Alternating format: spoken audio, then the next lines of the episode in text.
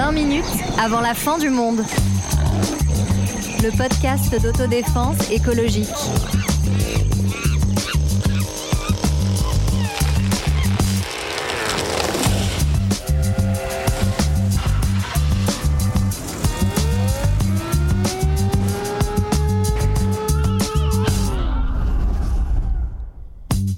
Préparez vos orteils, allongez-vous, détendez-vous, enfin pas trop en fait. Car si on vous parle du sable aujourd'hui, ce n'est pas forcément celui des îles paradisiaques ou des souvenirs d'enfance.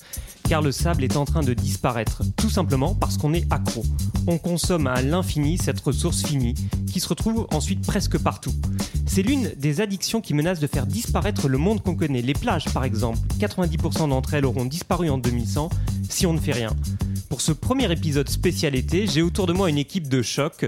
Toute l'équipe de 20 minutes avant la fin du monde au grand complet. Salut Sarah. Salut Salut Greg. Salut Salut Sonia. Salut Salut Marlène. Salut Première question pour commencer, question un peu psy, un peu perso. Quel est votre rapport au sable? Sarah Alors euh, moi, mon rapport au sable, il est assez ambivalent parce que d'un côté, pour moi, le sable, c'est vraiment euh, les vacances. Il n'y a rien de plus agréable que de plonger ses mains dans du sable chaud en sortant de l'eau. Et d'un autre côté, ça m'agace beaucoup d'en retrouver partout dans mes affaires Oui, quand je rentre ça. à la Ouais, maison Pour moi, c'est le truc qui colle entre les doigts de pied, le sable, quoi. Alors un rapport collant pour Marlène. Et toi Sonia? Non, moi aussi, c'est un peu le crissement dans les doigts du sable pour faire une sieste sur la plage. Et toi Greg? Moi j'ai un rapport philosophique au sable. Parce qu'en fait, c'est, ça On paraît l'attendait vraiment... pas, celle-là. Ouais, je t'assure, ça paraît vraiment inutile. Ça, tu le prends entre tes mains, ça file, c'est un minerai. euh, Tu te dis qu'il est, tu te dis qu'il est vraiment faible. À la fois, c'est, c'est la sécurité. Quand tu tombes dedans, euh, bah, il te protège. Et à la fois, il va servir à construire des immenses gratte-ciel en, en béton armé. Donc il y a, il y a- il y a un antagonisme entre. Tu vois, c'est, c'est- j'ai, j'ai- Ah, c'est beau. j'ai un côté philosophique avec le sable. voilà. Euh, moi j'ai un rapport euh, plutôt euh, horizontal et puis euh, allongé euh, sur la plage évidemment et puis un rapport aussi préoccupé parce que on voit que la consommation ultra excessive de sable qu'on a menace de le- qu'il disparaisse complètement. Alors c'est des causes qui sont multiples mais elles ont un point commun qu'on a souvent abordé dans ce podcast, c'est qu'elles sont souvent dues à l'homme. Sonia, dis-nous euh, pourquoi et comment on est à ce point accro au sable? Mais en fait, c'est assez fou. Euh, je l'ai découvert en préparant ce podcast. Le sable est utilisé pour presque tous les objets du quotidien qu'on utilise, que ce soit le verre, les ordinateurs, le vin, les dentifrices, les produits cosmétiques, les peintures, et évidemment, comme disait Greg, la construction avec le béton armé. Le sable est partout. Bah oui, ce qui est hyper intéressant et je l'ai réalisé en fait en préparant euh, l'épisode, c'est que ben comme l'eau par exemple, en fait, euh, le sable est une ressource et une ressource entre guillemets gratuite, euh, enfin à disposition. Il suffit de tendre la main pour le ramasser et qu'en fait on est complètement accro puisque c'est la ressource la plus consommée après l'eau. Il y a entre 40 et 50 milliards de tonnes de sable extrait chaque année, ce qui est un chiffre euh, Ouais. Qui fait donne le tournis quoi. D'autant plus que comme il est visible et qu'on le voit en très très grande quantité, on se dit que c'est, c'est- c'est inépuisable. C'est ça. Sauf ouais. que c'est comme tout, quoi. en fait. Exactement, comme les forêts, comme les océans, Voilà. comme Ouais. l'air. Et, et c'est vraiment euh, une ressource qu'on utilise de plus en plus. Enfin, c'est lié à notre histoire et à l'histoire de le- bah, de l'humanité ce dernier siècle et notamment à la construction de plus en plus importante. euh, Alors parlons-en un, parlons-en un peu de ça justement, des, des chiffres, des quantités euh, Bah, de c'est- sable euh, qui sont nécessaires pour la construction. C'est assez dingue. hein. Par exemple, on estime donc qu'il faut 200 tonnes pour construire une maison, 3000 tonnes pour construire un hôpital, 30 000 tonnes pour chaque kilomètre d'autoroute, donc euh, qui sont faites en béton. hein. Le sable, c'est du, c'est du béton. euh, Enfin, le, dans le béton, on utilise du sable. Donc en fait, euh, on l'utilise vraiment partout et pour euh, bah, tout ce qui a permis euh, euh, finalement notre mobilité et euh, notre logement aujourd'hui. Ouais, donc on- ça fait euh, 18 kilos de sable par jour et par personne sur la planète. Et donc, euh, le, le sable est un composant, d'ailleurs, tu le, vous le disiez sur la, la consommation, un composant du béton armé. Euh, c'est un type de béton qui peut supporter des charges très lourdes. Et c'est pour ça que le, le sable, on estime à 25% dans le béton, est largement euh, utilisé. Question que je vous pose, euh, pourquoi pas le sable du désert? On a vu ça un petit Ah. peu euh, dans un certain nombre Ouais, de, ça, de c'est reportages. marrant. Et je pense par exemple à des villes comme Dubaï. Je vais t'expliquer. serait si Ah bah simple. attends, Je vais t'expliquer parce que c'est vrai, une ville comme Dubaï qui, euh, qui construit de façon absolument euh, dantesque, tu te dis, bah, c'est bien, ils, se, ils, ils vont avec, dans le désert avec leur brouette, ils ramènent le sable du désert et, et tout va bien. On Ah, a mais tout c'est- ramené. ouais, J'espère ne pas bosser sur les chantiers. euh, Ouais, c'est ça, pas l'air, terrible euh, le sable en brouette quoi. Oui, mais c'est très écologique la brouette. Oui, c'est vrai, t'as raison. Et- mais, le problème, CO2. c'est que comme l'a dit Coluche, tu mets des experts euh, dans un désert. Le, au bout de 5 ans, ils ont besoin de venir chercher du sable ailleurs. et je crois que c'était même avant 5 ans, hein. c'est pas impossible, hein, selon les experts en tout cas. Non, mais plus sérieusement, en fait, le, le sable du désert, il n'est pas adéquat pour la construction parce qu'en fait, euh, il est euh, toute, euh, toute l'année euh, au vent. Et en fait, euh, les grains de sable sont roulés et sont hyper lissés, en fait. Ouais. Et donc ne s'agrègent plus entre eux pour construire c'est quand ce tu veux veut, faire du fait. béton. Et on Ouais. veut qu'ils On veut s'agrègent, qu'il nous. colle. Mais, euh, mais ce qui est fou aussi, en plus, c'est que euh, bah, une grande partie de tout ce sable qu'on utilise pour construire, construire, construire, bah, sert pas à grand chose parce qu'il faut rappeler que la construction immobilière aujourd'hui, c'est un vrai secteur de spéculation. Ouais. euh, et que du coup, bah, euh, enfin, ça veut- c'est-à-dire que c'est un des meilleurs moyens pour se faire de l'argent, c'est-à-dire qu'on va construire un immeuble et en fait, euh, on s'en fout qu'il soit Attends, vide. Pas en train de nous dire qu'il y aurait des immeubles vides quelque part Non, pas, du tout, et surtout pas à Paris par exemple. Non, mais en tout cas, on les construit, on s'en fout qu'ils soient vides et pour les revendre plus cher, Mm. enfin, c'est de la spéculation financière. Et le sable intervient vachement euh, dans ce processus, quoi. des immeubles, mais aussi euh, à Dubaï, par exemple, des îles artificielles en Fascinant. sable. Et donc, ils ont construit une île palmier, euh, donc celle-ci qui a été construite jusqu'au bout, mais aussi The World, qui, recon- qui reconstruit la planète entière. Et là, ça a abouti à un fiasco général en 2008 avec la crise immobilière, où on a eu quand même 300 vi- 326 millions de mètres cubes pour reconstruire la planète, et tout ça pour rien. Mais en Des- fait, ouais. c'est là qu'on se dit que le monde marche sur la tête parce que par exemple à Dubaï, en fait, non, c'était pas du moins- tout. Je Ah, pas Tout va bien. Moi, je trouve que ça va super. Non, mais on se dit euh, que euh, en fait, c'est moins cher de construire une des îles artificielles Mm. que d'acheter un terrain à Dubaï. C'est quand même euh, Ouais. assez fascinant. On peut peut-être aussi espérer que tout ce sable qui est utilisé dans le béton armé, au bout d'un moment, quand ces immeubles vont s'effondrer, il va, il va redevenir du sable. Ça peut être un espoir Bah, aussi. Hein. Malheureusement, parce que le hélas. sable, Oh. le sable, le sable emprisonné dans le ciment, en fait, est perdu à tout jamais. Oh, À tout c'est jamais. trop À triste. tout jamais. Donc c'est tu auras ces cadavres euh, d'immeubles inhabités. euh. J'avais regardé une vidéo d'ailleurs sur euh, le- cette île euh, qui Ouais. reconstitue le, le The monde World, euh, ouais. à, à Dubaï. Bon, c'est vrai que parfois quand on traverse des moments euh, un peu pénibles, on se prend à rêver aussi euh, de, ces, de ces sites euh, paradisiaques, mais qui aussi bouleversent euh, les frontières. C'est le cas de, de Singapour, Sarah. Ouais. Oui, ben, enfin Singapour, euh, par exemple, ben, comme c'est une ville extrêmement densément peuplée, elle veut euh, s'étirer, s'étirer, s'étirer, et donc euh, elle construit sur l'eau. C'est ce qu'on Euh, appelle des polders. Voilà, Marlène sera plus spécialiste que moi. Non mais, en- non, mais ce qui est intéressant avec ça aussi, c'est que ça va aussi, enfin, c'est ce qui, c'est encore une fois un symbole de l'évolution de notre civilisation et de à l'échelle mondiale. hein. Ouais. C'est-à-dire qu'on construit de plus en plus. Et Mhm. aussi, il y a eu une forte littoralisation de toutes les activités et de tous les êtres humains sur la planète depuis un siècle. Ce qui fait qu'on veut toujours être plus proche de la mer, justement, qui fait rêver. Ce qui n'a pas du tout été le cas dans l'histoire euh, des civilisations euh, en- dans l'histoire, quoi. Et du coup, bah, on a besoin de plus de terrain sur la mer, euh, à côté de la mer, vu qu'on est de plus, plus en plus de densité. Ouais. Et donc, on construit des terrains sur la mer, comme au Japon, hein, notamment, Et- avec plein de polders. Et comme l'eau monte, on a l'air malin. Et, oui, et l'eau monte. Alors on empêche le sable de se, de se reconstituer euh, avec, euh, avec, toutes ces, avec toutes ces constructions. Marlène, tu es un peu notre experte grain de sable. là. J'ai l'impression que tu bien, Je les ai bien étudiés Ah entre ben, mes voilà. orteils, c'est pour ça. C'est important. Mais alors d'où vient le sable? Fais-nous Oui. un portrait robot d'un grain de sable. Alors non, mais parce qu'en fait, c'est pas forcément évident. Et enfin, je me souviens que moi, euh, quand, quand j'ai fait des études de géographie, on m'a dit euh, une plage, c'est une euh, accumulation de sédiments. Et j'étais ah bon, d'accord, c'est vachement moins romantique. Donc qu'est-ce que c'est euh, à l'origine? Bah en fait, le sable, c'est ça vient de la montagne et c'est pas euh, ce qui nous paraît bizarre au début. Mais en fait, c'est de la roche qui s'est érodée avec la pluie, avec le vent. Mm. très progressivement. Donc en fait, ça prend très longtemps. Euh, un peu comme toutes nos ressources, finalement, bah, elles mettent des centaines et des milliers d'années à se faire. Et donc le petit grain de sable, bah, il va s'enlever de la roche, couler dans un torrent, puis dans une rivière, puis dans un fleuve, et arriver jusqu'à la mer. C'est romantique quand même. Alors Voilà. romantique, moi j'ai vu que pareil là aussi le romantisme en prenait un coup dans les rivières. J'ai vu qu'il y avait un problème de barrage. Bah oui, parce que a priori, on peut se dire que c'est euh, renouvelable. C'est-à-dire que, comme tu l'as expliqué, Marlène, si les glaciers ils frottent et qu'ils font des- du sable, au bout d'un moment, on a quand même un, un stock qui revient. Sauf que, évidemment, euh, aujourd'hui, c'est pas aussi simple parce que euh, parce qu'on fait des barrages, donc on empêche on empêche les, les petits grains de sable d'arriver jusqu'à la mer. Ben Et oui. donc aujourd'hui, il y a très très peu de fleuves qui vont euh, Mhm. Complètement jusqu'à la mer. C'est-à-dire qu'il y a tellement de barrages que le, le grain de sable est forcément stoppé.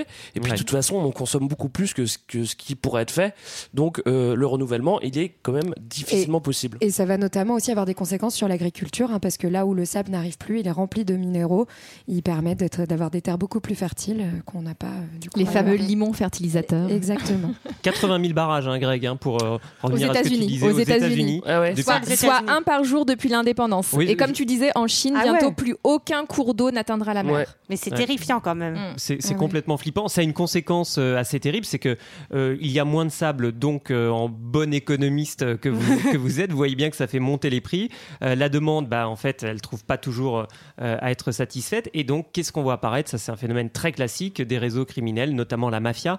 On va écouter euh, quelqu'un, un industriel marocain qui travaille dans ce domaine, et puis euh, suivi d'un autre, d'un autre témoignage sur les ravages de ces réseaux criminels appliqués au sable.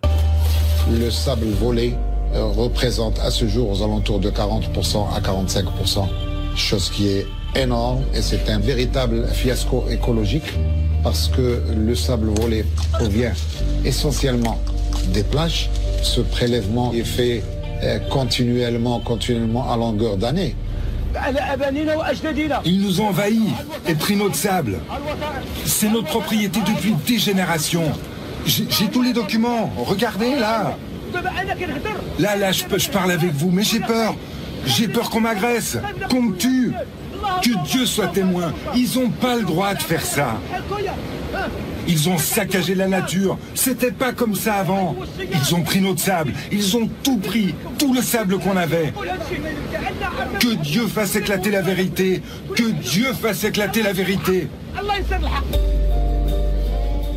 Alors, Dieu va peut-être faire éclater la vérité. Greg, c'est toi qu'on a besoin. Moi, je- besoin je vais te dire la vérité. en fait. C'est toi, Greg. Non, mais c'est-à-dire qu'en fait, euh, il y a une demande en sable qui est de plus en plus grande. Sauf qu'on s'est rendu compte que ça crée de l'érosion. Donc forcément, les États ont pris un petit peu les choses en main. Ils ont dit bon, ok, maintenant les gars, vous Mhm. arrêtez de prendre du sable dans les rivières, vous arrêtez d'en prendre, euh, d'en prendre euh, sur les plages, même euh, sous l'eau. Le problème, c'est que ça représente de l'argent. Donc s'il y a de l'argent, il y a forcément une mafia qui est derrière, et c'est de l'argent facile parce que c'est un bien libre, il suffit de se Mhm. baisser Oui, pour le ça. ramasser. Et donc en fait, il y a des mafias, il y a des, même des mafias historiques, c'est-à-dire qu'il y a même la Gomorra qui, qui vole du sable. Mm. Après, les, les plus puissantes, c'est les, les, les mafias indiennes parce qu'ils utilisent aussi beaucoup beaucoup de sable. Et donc c'est devenu euh, c'est devenu euh, une mafia avec euh, tout ce que ça comporte de corruption euh, pour euh, pour vendre du sable qu'on n'a pas le droit de récupérer logiquement. Et de Ouais. criminalité avec des journalistes qui sont euh, assassinés. Ouais, des donc une, douzaine assassinés euh, Ouais. au, au Kenya, euh, en Inde également, donc euh, c'est absolument terrible. Et euh, notamment euh, au Maroc, quand tu vois les images, hein, là on a entendu les extraits, Ouais, mais quand tu vois les images de, de plage, en plus, ce qui est hyper Ça intéressant, fait des cratères. ça fait, Mm. on dirait que c'est lunaire. Et en plus, ce qui est intéressant, c'est qu'en fait, euh, les gens veulent acheter des maisons de vacances, notamment les Européens sur la côte, pour profiter des plages marocaines. Ouais. Et pour pouvoir construire ces maisons, on va aller euh, voler Ouais. le sable. Et donc, il n'y a plus de plage. Et en plus, ce sable est souvent de mauvaise qualité Oh. parce que euh, il est mal euh, rincé, mal lavé. Il reste du sel dedans. Et en plus, on fait des constructions précaires. qui peuvent s'effondrer, ouais. Ouais. Et puis en plus, il y a des conséquences sociales énormes hein, dont on n'a pas trop parlé, mais c'est que, bah, mine de rien, aller chercher ce sable comme ça, ça va complètement euh, déstabiliser toute la chaîne alimentaire. euh, des poissons qui en fait vont euh, chercher des petites bestioles dans le sable pour se nourrir. Et euh, du coup, bah, en fait, euh, notamment, on avait vu, je crois qu'en Indonésie, il y a vraiment des pêcheurs qui euh, voient euh, le stock de poissons disparaître parce Mm. qu'ils n'ont pas euh, de quoi se nourrir et donc eux non plus n'ont pas de quoi vivre. Et des disparitions euh, d'îles, notamment Sonia? Non, moi je voulais parler du travail des enfants sur les conséquences Ouais. sociales, pardon.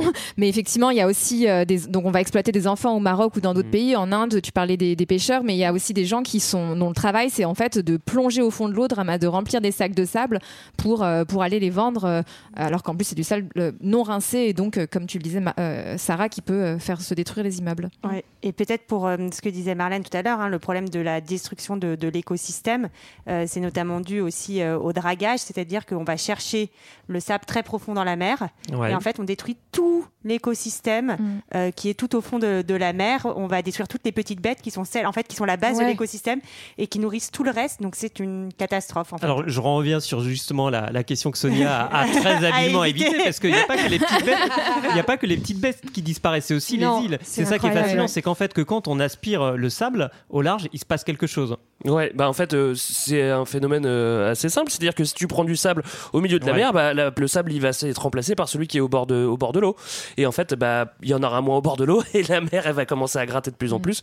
Et, euh, et euh, c'est aussi simple que ça, c'est l'érosion quoi, hein, tout Ouais. simplement. Et puis ça crée aussi euh, une- un accroissement des risques sur les populations parce qu'en fait, ça j'ai appris ça, j'ai trouvé ça fascinant. Le sable, notamment pendant les saisons hivernales, va en fait s'accumuler plutôt sur les plages. Donc en fait, il y a un recul de la plage qui Ouais. s'épaissit pour protéger la côte en fait Mhm. des tempêtes, des vents beaucoup plus forts. Et là, bah, comme on construit très près, bah, ce recul de la plage est pas possible. Et euh, du coup, bah, il y a aussi euh, des, des- des- déjà des maisons qui sont trop près de la mer et qui sont plus protégées des submersions. Et euh, moi, j'ai été fascinée hein, par ces, ces images et par euh, ces témoignages de gens qui t'expliquent que devant chez eux, par exemple aux Maldives, euh, il y avait euh, des kills, genre, je sais plus, mais 60 mètres Ouais, de plage il y a ouais. 20 ans. Ouais. Et aujourd'hui, ils n'ont plus Oui. de plage. Ils Enfin, pouvaient jouer au foot terrifiant. devant chez eux et aujourd'hui, effectivement, quand on voit les images, il n'y a plus rien. Ils essayent de se protéger avec des, de la tôle. Mais Et donc, juste pour les chiffres, on a 25 îles disparues en Indonésie, euh, l'évacuation d'une centaine d'îles aux Maldives et, au Mi- et à Miami, enfin en tout cas en Floride, 9 plages sur 10 en voie de disparition. Donc c'est Ouais, c'est monumental. assez- Mais c'est assez dingue parce que quand tu réfléchis que euh, il y, a- il y a certaines îles qui perdent leur, leur plage donc euh, de la terre habitable et d'autres qui prennent ce sable pour faire d'autres îles. Oui. En fait, c'est un peu comme si on volait de la terre habitable, tu vois. C'est Oui, quand même, euh, Exactement. c'est un transfert de terre habitable. Si t'as du pognon, tu peux voler la terre où, où tu vas pouvoir mettre tes pieds. Quoi. Et puis alors certaines, dans certains pays, notamment en Floride, il y a des solutions complètement absurdes qui sont mises en place où on va prendre le sable au large pour le remettre sur la plage pour pouvoir se recréer la plage, sauf que forcément par vase communicant, le plage de la sable redescend vers le large, mais au passage, ça tue tout l'écosystème marin euh, en le draguant et en le mettant sur les plages. C'est Mais- déprimant. Après, Sonia, ça a quand même un gros avantage, c'est que pour les entreprises de remblayage, c'est c'est Ah. Exactement. Mais non mais si a vous des voulez investir incroyable dans un secteur économie quoi. Et il, il paraît que les ça. investissements sont très lourds finalement parce Oui. qu'il s'agit de posséder une flotte euh, de bateaux. Enfin, il, Mm. il paraît que le coût d'entrée dans ce type de marché-là est, Oui. assez, euh, Mm. est assez compliqué. Bah, je Et sais le, que- le dragage n'est pas pour tout le monde. À, Nice, par exemple, depuis 74, ils remettent. Alors, Nice, c'est pas du sable, hein, c'est du gravier, mais bon, c'est Ouais. le même problème. hein, Il y a la même Des érosion. galets. Et ouais, c'est des, petits- des petits galets. Pas du gravier. Ouais, non, les, galets sont, les galets sont des gros graviers, quoi. Ouais. Bon, on appelle ça Pardon, comme pardon tu veux. Niçois qui nous écoutent. Des, des Et, gros au- galets. et aux géologues. ouais. Depuis 74, depuis 74, ils en remettent tous les ans sur la plage. Donc c'est en fait, euh, on, a, on a fait plein de choses pour lutter euh, contre ça. On- évidemment, on crée des digues, euh, euh, des choses pour éviter que que que- que- qu'il y ait trop d'érosion. Mais tu peux pas vraiment combattre l'océan. Et ce qui est assez déprimant sur, euh, sur les Maldives, euh, notamment euh, dont vous parliez, c'est euh, que ça reste encore des destinations qui sont vendues aussi avec euh, Ouais. euh, comme des destinations de rêve, euh, Ah bah en- oui. des destinations notamment pour des voyages, euh, Mm. euh, comment on appelle ça, de noces, euh, je crois après un mariage. Je suis pas très bon en mariage. quoi. Euh, je, voilà, je suis pas marié. Mais euh, donc euh, voilà et donc Des lunes sont- de miel, non? Voilà, des lunes de miel, c'est ça. Ah oui c'est ça. euh, et donc, voilà, et donc et on voit il y a le monde divisé en deux entre voilà le, le page des les pages des catalogues euh, de tout ce qu'il y a sur internet pour nous vendre euh, parfois euh, des pays qui n'existent plus euh, comme la publicité euh, les montre. Et euh, on a beaucoup parlé euh, de pays extérieurs à l'Europe, mais l'Europe aussi est touchée, et la France, euh, notamment la baie de Lannion au large de- des Côtes d'Armor, avec vrai. une zone qui est pourtant protégée par l'Europe, zone Natura 2000, euh, où, qui, donc, qui est censée être protégée. On a pas, les chalutiers n'ont pas le droit de pêcher comme ils le souhaitent en raclant les fonds marins, et pourtant le dragage là aussi est autorisé. Alors il y a des associations qui essayent de défendre euh, ces, ces- ces- ces sables, ces dunes sous-marines, mais malheureusement c'est pas toujours le cas. Donc rejoignez-nous Et rejoignez Pour le sauver- peuple des dunes. hein, pour sauver la baie de Lannion. en question. Alors, euh, c'est bien Sonia que tu parles justement de ce qui peut sauver euh, la baie et sauver le sable, parce que euh, est-ce qu'il y a des solutions ou est-ce que euh, tout est euh, tout est foutu? Est-ce que finalement ah bah, Mais ouais. Ah bah, bah, fin du Non, on allez, arrête. on. Salut. Allez, 20 minutes bonne avant soirée, la à bientôt. Merci. On sait que, on sait que a priori tout est foutu, mais on va essayer quand même de trouver quelques Ah, solutions. c'est bien ça. Non, bah déjà, la plus simple, ce serait de, de réduire euh, un maximum notre consommation de sable, donc de moins construire et notamment de ne pas construire si ce ne- n'est pas pour habiter Oui, derrière. Vrai. Sarah, arrête de manger du sable à tous les repas. Et ensuite, euh, ben, mieux euh, légiférer et faire appliquer les législations parce que, par exemple, il y a un certain nombre de pays qui euh, ont euh, interdit à l'Indonésie de leur acheter du sable, comme le Ouais. Vietnam, etc. Euh, non, à Singapour, pardon. L'Indonésie ne vend plus normalement Mais je crois officiellement tous les pays autour de, de, de Ouais. Singapour, ouais. Mais en fait, il y a le trafic illégal, donc bon voilà. Et la Oui, et les entreprises les achètent en fait, euh, achètent ce sable illégal et personne ne les contrôle quoi. Bon, en tout cas, ça ne marche pas trop. Et sinon, ben, c'est trouver de nouvelles solutions, notamment dans le domaine de la construction, pour remplacer le sable par d'autres Alors, qu'est-ce qu'on a comme innovation qui viennent justement dans la, dans la construction et essayer un petit peu de diminuer notre addiction euh, au béton? Bah, faut s'inspirer des trois petits cochons puisqu'il Ah, y ça, a c'est. C'est vraiment ça. Ah, ça, je l'attendais pas celle-là, ouais. il y a la paille qui en fait euh, alors euh, agglomérée d'une certaine manière va être aussi euh, solide que du béton, le bois également. Euh, le verre aussi, euh, qui euh, peut être recyclé. Et on a, on a un exemple euh, près de San Francisco d'une plage en fait où euh, le verre, où, qui, qui servait de décharge en fait de bouteilles de verre et qui a reconstitué comme une plage avec un sable un peu verdâtre, mais euh, au, au, au grain aussi fin que du sable. Et même, euh, on a vu qu'on a utilisé ces- ces- cette sorte de nouveau sable en verre et que les tortues acceptent de venir pondre dedans. Donc ça veut Ah dire ouais, que ah Ah bah vraiment. alors, Génial. ça, si c'est validé être par les tortues, On les a bien eu celle-là aussi encore. Ils se sont bien fait avoir les tortues. Mais Ouais, venez, venez, ouais. C'est peut-être parce que c'est vert, elles se sont dit que c'était accueillant. Le La tortue caméléon. le problème avec toutes ces solutions, c'est que c'est beaucoup plus cher que le sable. On en revient toujours Oui, au même. qui est gratuit, effectivement. Alors ce verre qui encombre euh, les, les décharges et qui est pas euh, et qui est pas souvent recyclé. Donc vous parliez donc il y a Glass Beach, cette fameuse plage où il a été auto recyclé par par la nature. Est-ce que c'est euh, c'est finalement si coûteux que ça de le, de le recycler ou est-ce qu'on peut on peut en refaire euh, quelque chose? Bah là, tu nous poses une, une méga colle, Antoine, et j'espère que tu as la réponse à Ben, ta je propre suis question. pas sûr euh, d'avoir la réponse à ma question. À vrai dire, je compte un petit peu sur vous, mais Non, mais en Euh, vrai, en vrai, la réponse, c'est que je crois que ça reste beaucoup plus cher, en fait. En fait, ça reste Bah, cher, mais sûr. le sable de verre, lorsqu'il est finement euh, broyé, il a les, il a les mêmes caractéristiques. Donc, Exactement. il peut Que le retrouver. sable, Voilà, exactement. Donc Ouais. on peut le recycler, quoi. Voilà. Magnifique. Ah ben voilà, c'est une très belle euh, conclusion.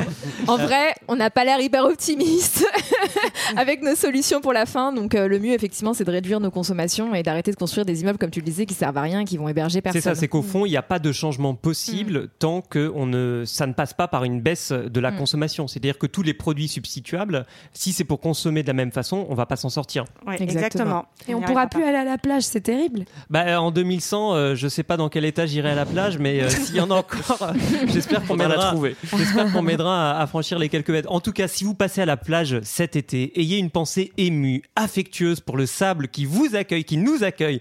Ne râlez pas trop, un peu quand même, mais ne râlez pas trop si vous en Pas ramenez coincé entre vos orteils. Aimant le sable, c'est la conclusion de cet épisode. C'est À beau, très vite, les amis. Oui, À très merci. vite. Revoir. revoir.